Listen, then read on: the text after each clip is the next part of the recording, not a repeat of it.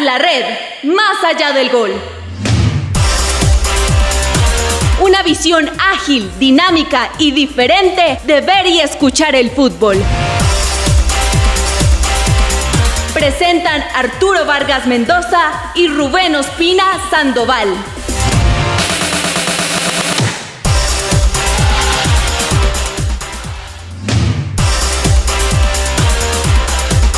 Hola, hola, hola, hola, ¿qué tal? ¿Qué tal, qué tal, queridos amigos? Señoras y señores, aquí estamos en una edición más, la segunda de esta nueva temporada de Tras la Red, más allá del gol. Arturo Vargas Mendoza, quien les habla, y Rubén Ospina Sandoval, hablando del deporte que más nos gusta, el fútbol. Don Rubencho, ¿cómo me le va? ¿Cómo me le ha ido en esta semana? Señor Arturo Vargas Mendoza, con los muy buenos días, buenas tardes, buenas noches para usted y la gentil audiencia de nuestro espacio. Hombre, ya arrancó el segundo mes del año. Ay, Dios mío, perdóneme que, que, haga una, un poquito de sátira, ¿no? Usted sabe. Claro, obviamente, pues todavía asimilando la situación de, de la selección Colombia, pienso que no podemos abstraernos del tema, y bueno, muchas consideraciones, ¿no? Por manifestar en este caso, pero pues también obviamente pendientes de nuestra liga local, porque el mundo sigue, ¿no? Mundo como la pelota no se queda parqueado, ni se queda quieto.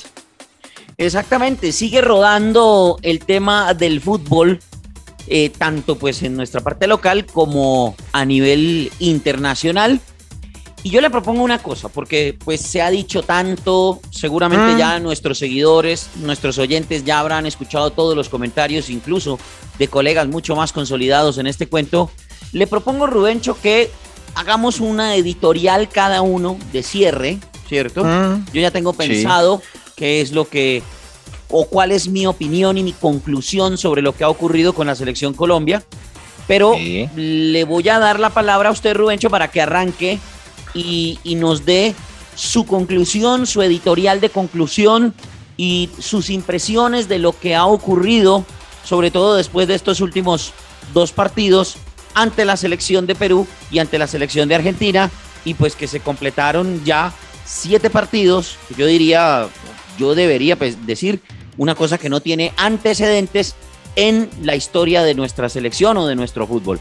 Entonces, Rubencho, eh, tómese su tiempo, no se preocupe, para dar sus conclusiones de lo que ha sido esta eliminatoria hasta ahora, entendiendo que pues todavía faltan dos fechas y que hay una mínima, mínima, mínima posibilidad de clasificar al Mundial de Fútbol de Qatar 2022. Bueno, Artur y amable audiencia, hay formas de perder, ¿cierto? Sí, hay formas en la vida de que usted tenga una pérdida, eh, tenga un día malo. Todos tenemos un día malo, ¿cierto? Todos tenemos un, días difíciles, las cosas no salen, eh, sales con el mejor traje y te cae agua encima, no te pasa el bus, llegas tarde al trabajo, eh, tienes problemas con tu pareja. Normal, ¿cierto? Hay formas. Pero uno no puede rendirse cuando tiene cómo y con qué luchar. Hablo no de aptitud, sino de se hace entender, ¿no? No con la P de, ser apto, sino con la C de tener la habilidad de explotar las capacidades, en este caso, que cada futbolista tiene. Lo de la selección Colombia el día martes anterior raya en la desidia, raya en el desinterés, y es increíble decirlo, ¿no? Porque al fin y al cabo, como su nombre lo indica, es una selección, es decir, no todos tienen la posibilidad y el privilegio de ponerse la camiseta representativa de un país en el deporte que sea, y en este caso el fútbol.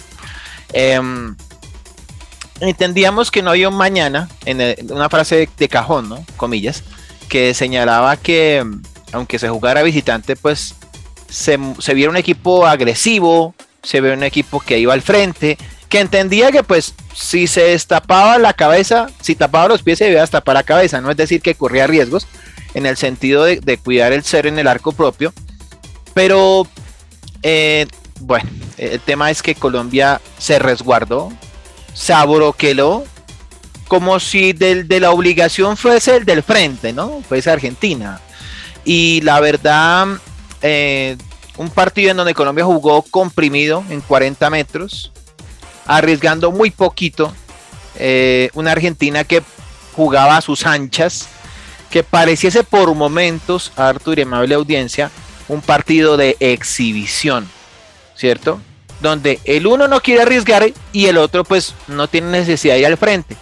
Pero cada vez que Argentina apretaba un poquito el acelerador, ponía la tercera y la cuarta velocidad, complicaba demasiado la defensa de Colombia. Un equipo, eh, aparte, sin alma, sin, juego, sin fluidez, con jugadores que solamente pues estaban por estar con una actitud de desidia, de decir, bueno, pues estamos de visitantes, vamos a ver si podemos, pero no tener una rebeldía futbolísticamente hablando.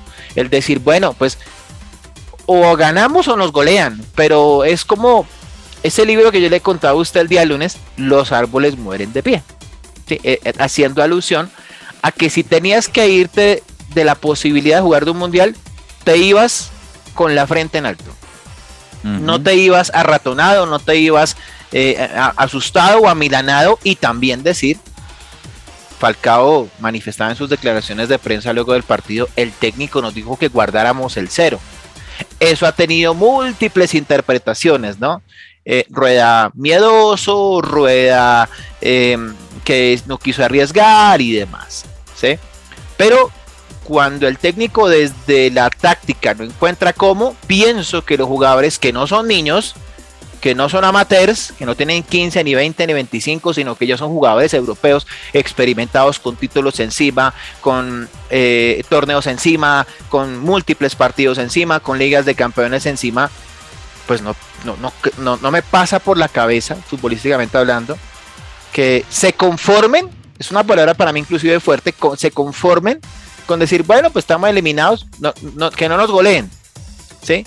O sea, aparte de que estamos dando un espectáculo reprobable por todo un país, eh, pues, ¿qué nos queda? Que no nos goleen. No.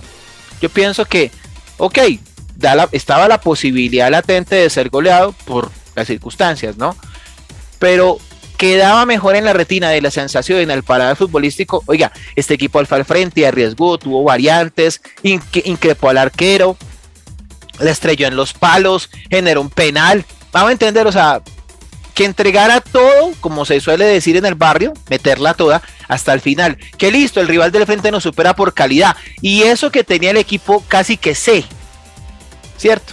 El equipo mixto que llaman, el equipo de la tercera línea, por utilizar nombres de moda. Em, pero no, eh, un equipo colombiano sin desidia, sin alma, unos cambios obviamente que uno no entiende de, Reinaldo, terminó obviamente haciendo patriadas, eh, metiendo delanteros, eh, sacando a James para meter a Cantillo. Uy, el tema de James es un tema aparte, la verdad perdido en el partido, cuadrado que no se veía, cuadrado que terminó jugando por el, el medio y James por fuera cuando debió hacer al revés. Eh, ah, también decir Artur y amable audiencia que si no es por Camilo Vargas, que terminó siendo el titular, recordemos que David Ospina eh, pues adujo un tema estomacal, una intoxicación que de la cual no se pudo recuperar al 100%, según los galenos de la selección, y a su vez, pues Camilo Vargas, para mi concepto, tuvo una gran noche en, Córdoba, evitando por lo menos una goleada de 3, de 3 a 0 para arriba. Sacó para mí tres, dos, tres pelotas mm. fundamentales. En el gol eh, no le doy mayor, eh, digámoslo, responsabilidad porque fue una jugada donde James renuncia a marcar. Estefan Medina sale por el lateral, llega tarde obviamente, y en el centro eh, el amigo Davinson Sánchez llega a destiempo y pues le queda la pelota al delantero para que la afirme abajo, quizás sin mucha potencia, pero si bien ubicada de tal forma que Camilo Vargas cuando ya va a reaccionar pues tenía que sacarla de al fondo. Solo una llegada, Arthur, una llegada de Borja eh, que se complica ante la chique obviamente del Dibu Martínez y lastimosamente cuando le queda a Luis Díaz intenta picarla para generar un espacio y patear, pero patea muy suave, patea con un periódico mojado, como dice el perro Bermúdez, y hasta ahí. Eso fue lo que produjo Colombia en el segundo tiempo. Mucha especulación de Colombia, mucha actitud de, decir, bueno, pues cuidémonos, esperemos a ver qué pasa. Y Argentina cada vez que aceleraba era un mar de nervios la, la defensa colombiana. Se entregaba mal la pelota, No, se terminó dando un espectáculo deprimente de una selección que hace dos mundiales fue quinta del mundo. Y con, diría yo que el 50% de los jugadores que estaban ahí, porque estaba Ospina, estaba Cuadrado, estaba James, estaba Barrios, ¿cierto? Los nuevos, en este caso Díaz, eh, Borja, ¿cierto? Eh, el, mismo Johan Mojica. No, la verdad, la, cosa, y será para mí, para mi concepto, al lado de las dos goleadas contra Uruguay y Ecuador, los partidos olvidables de alguna selección Colombia que yo haya visto. Pues Rubencho, yo le voy a rescatar y le voy a hacer eco de una palabra que usted utiliza en su, en su editorial, y es la palabra desidia, porque es que de verdad que no hay mejor palabra para describir lo que se vio en eh, la cancha del Mario Alberto Kempes frente a la selección de Argentina. Y eso que, pues el juego ante la selección de Perú, mm, el juego, nos daba pues como la esperanza de encontrarnos contra una Argentina que no llegaba con pues los habituales titulares, ¿cierto? Eh, pero que de todas maneras era una selección fuerte, competitiva, pero que nos daba la posibilidad, era bastante asequible esta selección argentina, entre otras cosas una selección argentina que se clasificó hace ya rato al Mundial de Qatar, la segunda selección de Sudamérica clasificada al Mundial de Qatar eh, este fin de año. Y, y pues digamos que el juego ante Perú, si bien con todo y derrota, pues daba la esperanza de que de pronto Colombia podía llegar a hacer algo. Eh, recientemente y luego del partido, eh, Falcao García salió a decir que era que el técnico los había mandado a esperar, ¿cierto? A mantener el cero. Y, y luego, cuando el partido se fuera soltando, pues ellos también ir asentándose en el terreno de juego y pues tratar de buscar el resultado. El problema es que ni lo uno ni lo otro, porque ni se mantuvo el cero, ni los jugadores se soltaron, ni, no hicieron nada al final de cuentas. Y entre otras cosas, el gol es una jugada en donde se muestra esa desidia que usted describe, eh, Rubencho y queridos oyentes de este podcast. Y la conclusión es decepcionante el trabajo de la selección de Colombia. Decepcionante. Una generación que nos tuvo todo. ¿Sabe que se me hace muy similar a lo que pasó con, con la generación de los tres mundiales en los noventas? Eh, sí, eso me hace muy parecido, Rubencho y queridos seguidores, a, esa generación. Tres generaciones, o mejor, una generación que duró 12 mm, años, ¿cierto?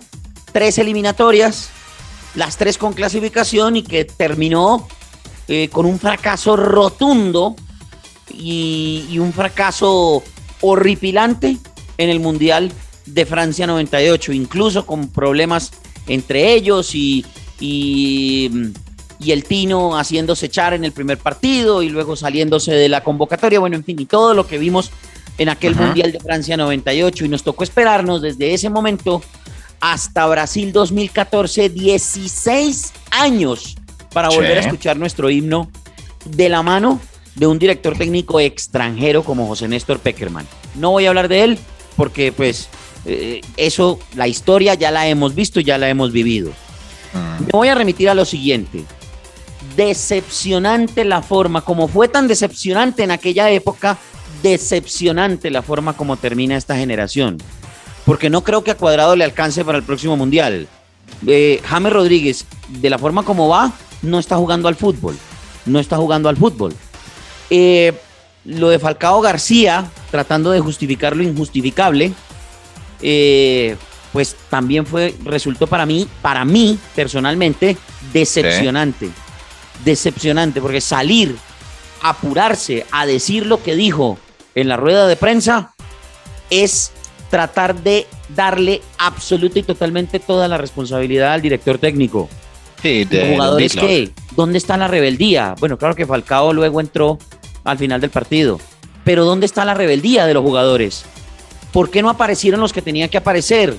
¿Por qué no corrió James? ¿Por qué Cuadrado bajó tanto el nivel en los últimos siete partidos? ¿Por qué cero goles en los últimos siete partidos? Yo tengo aquí unos datos que me encontré esta mañana en un artículo de, de la cadena colega Antena 2 de RCN Radio, un artículo que escribió el periodista John Sebastián Huérfano Sánchez, que básicamente dice cómo le fue a Colombia con James por eliminatorias. Voy a leer textualmente. En los ocho juegos que James disputó con la selección por eliminatorias, Colombia ganó uno ante Venezuela como local, empató dos contra Chile y Paraguay, contra Chile de visitante, contra Paraguay de local, mientras perdió cinco, Uruguay, Perú de local, Ecuador, Brasil y Argentina de visitante, obteniendo un rendimiento del 21%. James convocado por eliminatorias. ¿Cómo le fue a la selección cuando James no fue convocado? Cuando James no jugó, resaltando que disputó todo el partido en cinco oportunidades, la tricolor mostró un mejor rendimiento, pues ganó dos partidos contra Perú y Chile y empató seis, que no es la gran locura, mm. alcanzando un rendimiento del 50%. Vale decir que James Rodríguez no estuvo en la selección, tampoco en la Copa América, pero estamos hablando solamente de eliminatorias. Entonces, esos son números que demuestran que James Rodríguez no fue el James Rodríguez que todos esperaban. Yo personalmente no lo esperaba. Siempre dije que convocar a James en este momento era traer a un jugador que no era coherente con las condiciones que exigía el técnico Rueda. Sin embargo, también Rueda tiene la culpa porque él llama a jugadores que no estaban en el mejor rendimiento. Conclusión, la culpa, por supuesto, recae en el técnico porque él convoca, él entrena, él trabaja y él es el que tiene que estar pendiente de quiénes son los mejores jugadores, porque una eliminatoria se enfrenta con los jugadores que mejor están en el momento. Hmm pero los jugadores también tienen una cuota altísima de responsabilidad, porque los jugadores, los jugadores, y todavía no nos han explicado bien cómo es ese cuento, los jugadores sacaron a Carlos Queiroz, que estaba empezando un buen proceso, porque no le estaba yendo mal. Los jugadores sacaron a Carlos Queiroz y entre otras cosas, miremos el espejo para el otro lado. Carlos Queiroz ahora es finalista de la Copa de África, a trancas y a mochas, pero es finalista de la Copa de África. Y claro, y está a puertas del Mundial, ¿no? Exactamente. Está a un partido de clasificar al Mundial. A un partido, exactamente. Mientras, mientras nosotros sufrimos. Y esos jugadores que sacaron y terminaron ese proceso que no venía mal, esos jugadores no aparecieron para salvar este proceso y salvar esta clasificación. Con todo y eso, queridos amigos, queridos seguidores, con todo y eso, la selección todavía respira mecánicamente. Rubencho, con eso entonces cerramos el tema de selección ¿Le parece? eliminatoria. Sí, señor. Quiero solamente hacer un, un, agregado, pues como manera obviamente de estadística, porque pues si bien el fútbol por ahora Colombia le cierra la puerta del Mundial, los números, aunque obviamente mm, ínfimos y, remotos, pues todavía le abren la puerta, ¿no? Insisto, no estamos justificando una cosa con la otra. ¿Cierto? No estamos justificando una cosa con la otra. Pero, pues dejemos sobre la mesa lo que en este caso Colombia, ese es el tema, ¿no? Siempre depender de, las matemáticas y de terceros. Es que por eso yo digo, Rubencho, que la selección todavía respira con respirador artificial. Cuéntenos, ah. cuéntenos los números. Bueno, quedan dos fechas, ¿no? La última doble fecha de marzo, en este caso. Eh, deberá Colombia Está con 17 puntos, ¿no? Está fuera de repechaje, por ende, fuera del mundial. Deberá ganar los 6 puntos, es decir, contra Barranquilla o contra Bolivia, corrijo, en Barranquilla. Que esos cuéntelos, esos cuéntelos, porque si no le ganamos a Bolivia en Barranquilla, así ya no, pues cuente con eso. Exacto. Eh, no va a estar Martins, ¿no? Por acumulación de amarillas. Entre eh, otras cosas, Rubencho, entre otras cosas, Rubencho, porque Bolivia por eliminatorias nos hemos enfrentado desde 1998 cuando la eliminatoria empezó a ser estilo liga. Sí. Y nunca, nunca, desde esa fecha, nunca Bolivia ha ganado en Barranquilla. De hecho, creo que ha perdido todos los partidos. La de, estadística de acompaña. visitante aquí en Colombia. Nunca. Bolivia ha ganado en, en- en- Colombia. Y luego tendremos que ir a vernos con un viejo conocido. Hablamos del señor Peckerman contra Venezuela en condición de visitante. Yo le digo Eso otra es. cosa desde los números, señor. A ver, Nosotros necesariamente, necesariamente tenemos que ganar. Claro. Necesariamente. para ser 23. Sí, necesariamente. Pero solamente podemos llegar hasta 23. Y pare de contar. Perú y Uruguay ganando un partido ya nos eliminan. Claro, porque el tema cuál es acá. Se deben dar dos de tres ítems, se los voy a mencionar. El primero, que Perú empate con Uruguay la siguiente jornada. Reitero, que Perú empate contra Uruguay la siguiente jornada y luego pierda o empate con Uruguay, es decir, que de seis puntos haga dos. Y Mínimo, cuente otro factor, señor. Mm, El factor Chile. Pues tiene Claro. calendario difícil. pero Para allá voy. También. Para, entonces, la segu- el segundo ítem o la segunda situación, que Uruguay empate con Perú. Se repite en la primera, pero en este caso hablamos de Uruguay, ¿no? Empate con Perú y en la última jornada pierda con Chile. Yo, yo sí le digo una cosa, Rubén. no, con todo el cariño y con Ah, todo el respeto sí, que sí, le tengo a los seguidores, a los oyentes y a los que todavía guardan la esperanza. Ajá. Eh, eh, vea, menos mal no vamos a catar, menos mal no nos vamos a gastar esa mío. Estamos eliminados. Estamos sí, claro. eliminados. No, total, total. Estamos y el- eliminados. Y el tercer ítem, que sería un comodín, que Chile pierda con Brasil la siguiente jornada, que es probable, que es probable, ¿cierto? Y al final le gane Uruguay. Es decir, que tanto Brasil le gane a Uruguay, digo a Chile, ¿cierto? Y Perú y, y- y Uruguay empaten entre sí para que se quiten puntos. Pero, dicho, pero Artur, mire, eh, ok, los números están perfectos, pero si desde adentro, desde lo que nos compete hacer, llevamos siete partidos sin anotar un gol. No, es No, mejor yo no. pienso que, es, es mejor yo pienso, arrancar la hoja, como en el colegio, ¿no, Artur? Sí, pequeño, le arranca la hoja y vuelva a hacer, pero hágalo bien. sí, no, no, no. Sí, toca- toca hágalo bien hecho. reestructuración. Desde de arriba. verdad, algo de verdad. Desde, no, pero desde arriba, desde arriba. No, pero eso no Porque- va a pasar, Rubén. No, no, pero, pero, pero me refiero es en el sentido de que siempre el técnico es el que lleva las de perder. Porque sí, vendrá otro técnico.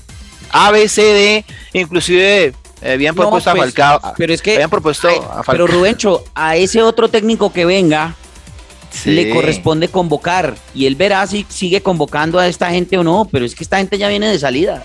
O sea, lo de James Rodríguez es sin- ya es ya él no, No, está jugando al fútbol. Falcao García ya está de salida, Y lamentablemente él es consciente. Y él es Cuadrado consciente que está de no ha mostrado el nivel que tenía que mostrar.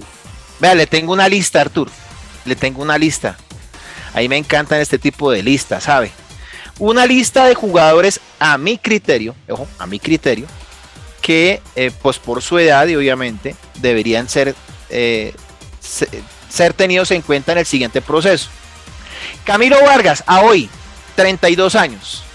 A hoy, 32 años. Llegaría con 36, si es que alcanza, al siguiente mundial, que es en 2026. Bueno, en pero es que un arquero, tres un países, arquero ¿no? tiene más eh, más rodaje, ¿no? tiene más posibilidades de Más de- vida futbolística. más vida futbolística útil, pues. Sí, vida útil futbolística. Además que con el paso del tiempo se vuelve más, más experimentado. ¿no? correcto, correcto. Y, y no, se- y no se lesiona no hay tanto. problema. No hay problema. Digamos que por ese lado no hay problema.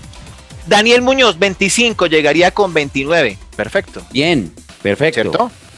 Otro interesante que hay que volverlo a llamar, Carlos Cuesta, defensor central del Genk, ex Atlético Nacional, 22 cuando- años, llegaría con 26. Y cuando fue convocado hizo un gran trabajo. Marcó diferencia. Sí, Sí. señor, contra Paraguay, lo recuerdo muy bien. Jairo Moreno, 26 años, llegaría con 30. Buena edad. Sí, apenas, una madura. Y también es de los que juega bonito, de los que juega bien. Uno que los pongo, en- uno que pongo entre comillas Arthur, pero que pienso que con otro técnico puede que dé más. Jefferson Lerma 27 llegaría con 31, No, está bien. ¿cierto? Está bien. Oiga, pero no se olvide de Ginás. Para allá voy, para allá voy, para allá voy, para allá voy. Ah, Claro, es que de millonarios hay que considerar varios.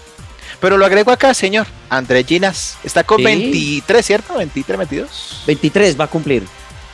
Llegaría con 27, maravilloso. Y Perfecto. sangre nueva en la defensa. No, y que es Eh, un capo. Ese muchacho es sí, un capo. Y, sí, sí, y sí. tal vez el mejor, o sea, de la pareja de centrales de millonarios, creería yo que es, incluso podría yo atreverme a decir que es mejor que Juan Pablo Vargas. De la pareja de centrales titular de millonarios. Siendo Juan Pablo Vargas seleccionado de Costa Rica. Pero por favor. Y que A está ver, haciendo eh, un gran trabajo en el, en, el, en el equipo de Luis Fernando Suárez. Sí, señor. Luis Díaz 25 llegaría con 29. y que pues está ahora en la élite del fútbol jugando ahora en el Liverpool. ¿Usted vio ese abrazo Hoy lo recibieron. con el que lo esperó Jürgen Klopp? No, el hombre, hombre. tiene las esperanzas puestas en él. Sí, que se pueda repotenciar y que eh, sea yo pienso que la bandera, el abanderado, así como en los Olímpicos, de esta siguiente selección colombiana. supuesto. Juan Fernando Quintero 29. Llegaría con 32. Y que vuelve a su casa, a donde triunfó y a un fútbol competitivo. Eso por allá en China, ah, ah. Argentina. Fíjese, fí- River. fíjese, Arthur, fíjese Arthur que vienen vientos de cambio, pero pienso que si, ese- si se hacen las cosas bien y con calma, pero sí, pero tampoco sin desidia, de toda esta crisis algo Pues, bueno saldrá. tenemos cuatro años, Sí, para trabajar. porque ya en este mundial no fue. No, no importa. Hay que mirar, hay, hay que con- hacerse la idea que en el Panini no está la bandera, así de fácil. Eh, eh, Rafael Santos Borré 26, llegaría con 30. y perfecto. Y si sigue, si sigue el ritmo que está teniendo allá en Alemania, hay que considerarlo. Otro más, eh, el jugador Chicho Arango, 26 años, llegaría con 30. Es un muy buen jugador. Hay que seguirlo trayendo, ¿sabe? Yo Puede no- hacer no- cosas Yo no me explico, uno no se explica cómo Rueda no siguió contando con él para, para, para ponerlo a jugar. Otro, otro que también hay que volverlo a buscar, el jugador Luis Sinisterra, 22. Sí, señor. Feyenoord. Llegaría con 26. Roger Baker Martínez, el del América de México, 27 años, 31 para esa época. Pero, pero a Roger Martínez se le han dado las oportunidades y en Pero esta yo lo convocatoria considero, ¿sabe? y no aprovechó. No lo descarto del todo. E- Esa No, es mi no, lista, no. ¿no? Esa es mi No, lista. es por un gran jugador. Es un gran jugador. Otro, Diego Baloyes, 25, el hombre de Talleres de Córdoba. Buen jugador. El tema es que Diego Baloyes necesita mejor fundamentación al momento de definir, porque tuvo una Bueno, contra Paraguay y la mandó por fuera. y está jugando en Argentina en un equipo en donde seguramente necesariamente va a ser titular, entonces va a tener rodaje de juego. Exactamente. Entonces, en ese orden de ideas, voy terminando mi lista. Eh, está acá. Bueno, este lo traigo porque ya vimos que tiene cosas por mostrar. Ya serás Prilla, 18 añitos, ya lo confirmó el Watford que lo presta nuevamente al Envigado. Sería, se está- estaba yendo para Inglaterra, pero finalmente sigue seis meses más en el cuadro de la cantera de héroes. Pues con tal de que, no le, Con, con tal de 23. que no le bajen la caña y que no lo endioses y que no, lo pongan allá como el Pelé colombiano y, y- y- y la nueva sangre de la... No, hay que dejarlo que haga su proceso. Exactamente. Y voy cerrando. Eh, otros más. Dubán Vergara, 25 años, Vargas. Llegaría con 30. 30. Bueno, 29. 29, sí, 29 un poquito más. Sí. Extremo izquierdo sirve de mucho. Lo En que pasa es que está lesionado actualmente y tendríamos que ver cómo evolucionar, evolucionaría, ¿no? Ajá, algo importante, Artur. Tiene media distancia. Y la media distancia resuelve partidos cerrados, trancados. Y Rubencho, Señor. que se seguramente habrán más jugadores y seguramente Ah. nuestros, nuestros seguidores ahí en la caja de comentarios pueden ponernos ahí sus propuestas de jugadores para renovar esta selección. Pero también hay que decirle a la federación que empiece desde ya a trabajar con el tema de juveniles, así no haya Sí, competencia. Es que no hay. Mire, mire, le menciono los últimos cinco que tengo acá rápido para no extenderme. Empecemos a buscarlos. A mire. Tuesta, por ejemplo, ¿dónde está ver a Edward Tuesta. Atuesta? Mire, Jorge Carrascal, 23 años, Kevin Agudelo, 23, Daniel Ruiz, 20, Steven Vega, 23, Ian Poveda, 23, y Steven Vega. ing- ingreso uno que si lo trabajan bien de la cabeza puede volar. Juan Camilo El Cucho Hernández, 22 años. Hola, ¿ese dónde está? ¿En el Watford? Ese muchacho estaba en España. Ah, está en el Watford. En el Watford. Él fue el que Ah. me dijo que si llamaban a James, ¿por qué no me llaman a mí? ¿Te acuerdas? Por eso, pero, pero está bien, porque es un jugador que pudo haber aportado. Bueno, en fin, es que estamos hablando. Pero, hermano. Mire, ¿qué se nos fue el tiempo, no hablamos Se nos fue el tiempo. colombiano, hombre. bueno, le, le parece rápidamente. eh, To- Tolima, al final de cuentas, le ganó Nacional, le cortó el invicto de la de los cuatro partidos, venía de ganarle a Junior, venía de ganarle a Millonarios el clásico, y hombre, el Dair Quintana, digo, el Dair no, perdón. Eh, Yo ya le iba a preguntar, pero le iba a preguntar como, como nuestro Sí, amigo Cristian Martinoli. ¿Qué le pasó a Mier? No, yo creo que se hace, es el primer gol de los mil que se va a hacer en su carta, en su, en su carrera Está muy pollo, eh, ¿cierto? incipiente, sí. Y yo creo que Nacional no puede, Nacional no puede darse el lujo de, Bueno. de experimentar Ay, y de hacer procesos en el arco. No Se creo. durmieron en los laureles, tenían ahí Sí. al, al peruano, hombre. Agallese. No, tenían ahí al peruano. Usted me dice, usted me dice que fue oferta real. Sí, Bueno, real, sí. real. Era real y se durmieron. No, Seguramente allá, allá pensaron que no era verdad, que era humo. Y no, pues. era real, la propuesta era verdadera. Y se durmieron en los laureles, lamentablemente. Como no se durmió Tulio cuando le ofrecieron a Falqué. Mire, le ofrecieron a Y ahí lo Falqué trajo. vea. y lo trajo. Ahí lo Ahora, trajo, vea. falta ver, falta ver cómo juega. A esta hora está jugando precisamente a esta hora que se está grabando. Estamos hablando de viernes por la tarde. Se está grabando este, este podcast. Mm, A esta hora se está jugando Cortuluá América. sí. Reviso la nómina y Falqué todavía no aparece en La nómina de, de suplentes. Bueno, se estará condicionando, obviamente. Un año no pidió jugar en. Un año pidió jugar en Colombia porque su esposa es venezolana y dijo, vámonos para Sudamérica a ver Quiero qué tal. probar algo nuevo. Sí. Ay, Cristiano, mira, aquí hay mercado, Ron- Cristiano Ronaldo, Lionel. Por favor, no es Caloni. No, no, no. La escaloneta está tranquila, está feliz. Mire, resultados de la cuarta jornada desde el pasado ya Rápidamente, miércoles. ¿no? Rubencho, por favor. Bucaramanga le ganó 2 a 1 a Alianza Petrolera, Envigado empató a 0 con Millonarios. Un resultado que obviamente Uy, qué partido trae- tan malo, Rubencho. Siga, siga. Sí. Uy, no, no, no. Deportivo Cali, por fin que pudo ganar, obviamente. Le ganó 1 a 0 al Deportivo Pereira. Santa Fe, ¿no? Que le ganó a Junior. Junior que no ha podido enlazar dos victorias seguidas. No, y bien Ya. Santa Fe, le digo. Sí, sí. Bien equipo, Fe. un equipo estructurado, ¿no? Y no es un equipo y- ahí de pipiripao. Sí, Y creo que se reforzó como era. sí tiene nombres de, nombres de, de calidad. No es el super equipo, no es el Junior, obviamente, pero es un equipo que, que, que sabe jugar mirando los ojos al rival. Ya para el día jueves anterior, Equidad perdió 0 por 1 con Águilas Doradas. Hombre, si no estoy mal, Arturo, corríjame, primera victoria de Leonel. Sí, señor. Primera, sí, primera victoria de Leonel, ¿no?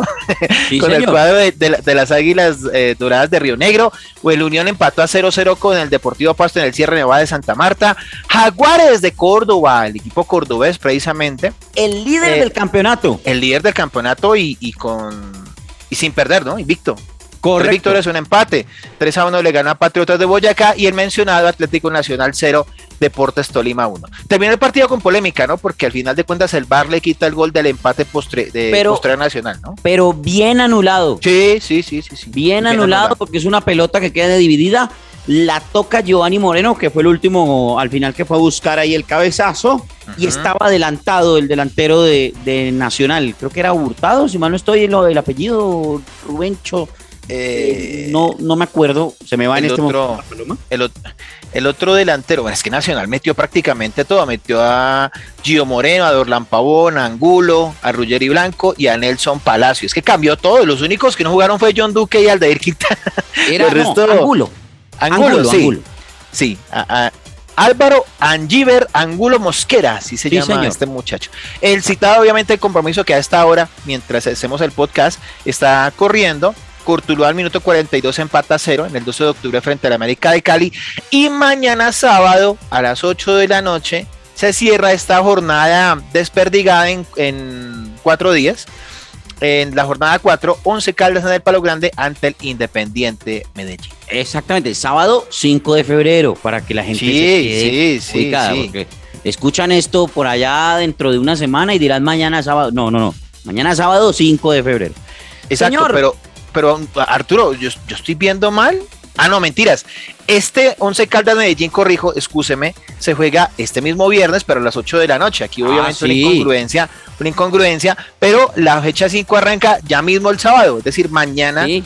eh, sábado 5 de febrero, con Envigado Deportivo Cali, el domingo Patriotas ante la Equidad, Tolima ante Bucaramanga, Millos ante Unión Magdalena, como en las viejas épocas, Deportivo Pasto ante Nacional. No, pero, pero acuérdese, Rubencho, que equipos tramposos no nombramos acá. Muy- Millonarios Al- juega en Santa Marta, en hasta ahí. Bogotá. En Bogotá ahí. contra un equipo Samario hasta Contra ahí. un equipo de por allá de la costa. Exacto. Equipos, equipos tramposos no se nombran en este programa, señor. Muy bien. Alianza Petrolera ante Jaguares de Córdoba el domingo. Junior Águilas Doradas ante Leonel, obviamente en condición de visitante. América de Cali Santa Fe, clásico de rojos, ¿ah? Eh, Buen- ya buen para partido. el día para el día 7, esto es el lunes, porque mira, el sábado es un partido, el domingo son cuatro y el lunes son tres. Y el martes, eh, día 8, Medellín, Cúcuta, Córtula, Corrijo y Pereira ante el Once Caldas. Y por supuesto, los resultados que hayan salido durante este fin de semana los estaremos reseñando en nuestra próxima edición de nuestro programa. Encuentran ustedes en Twitter la cuenta oficial como arroba tras la red call. Rubencho, ¿usted dónde lo encontramos en las redes sociales? Nos pueden ubicar en este caso en Twitter como arroba Rubén Ospina S de saco, ¿sí? Y en Instagram como arroba Rubén Ospina 07. A mí me encuentran en Twitter como arroba Arturo Vargas M y en Instagram como arroba Arturo Vargas M82. Rubencho, Arturo. muchas gracias. ¿A dónde encuentran a Reinaldo? Me Están preguntando si encuentran en No, no, no. Twitter. No, déjelo, déjelo, déjelo, déjelo, güey. déjelo que termine, déjelo que termine. A Lucho Díaz lo encuentran en, en- en- en- Liverpool, ¿no? Ya llegó allá Ah, y lo encuentran sí. por allá. Señor, nos vamos, nos vamos, nos vamos. Un abrazo, señor. Muchas gracias. Muchas gracias a todos nuestros seguidores, a todos nuestros oyentes. Este es nuestro segundo capítulo de la segunda temporada. Detrás la red, más allá del gol, nos encontramos el próximo lunes con toda la información del fútbol nacional e internacional en este programa. Tras la red, más allá del gol.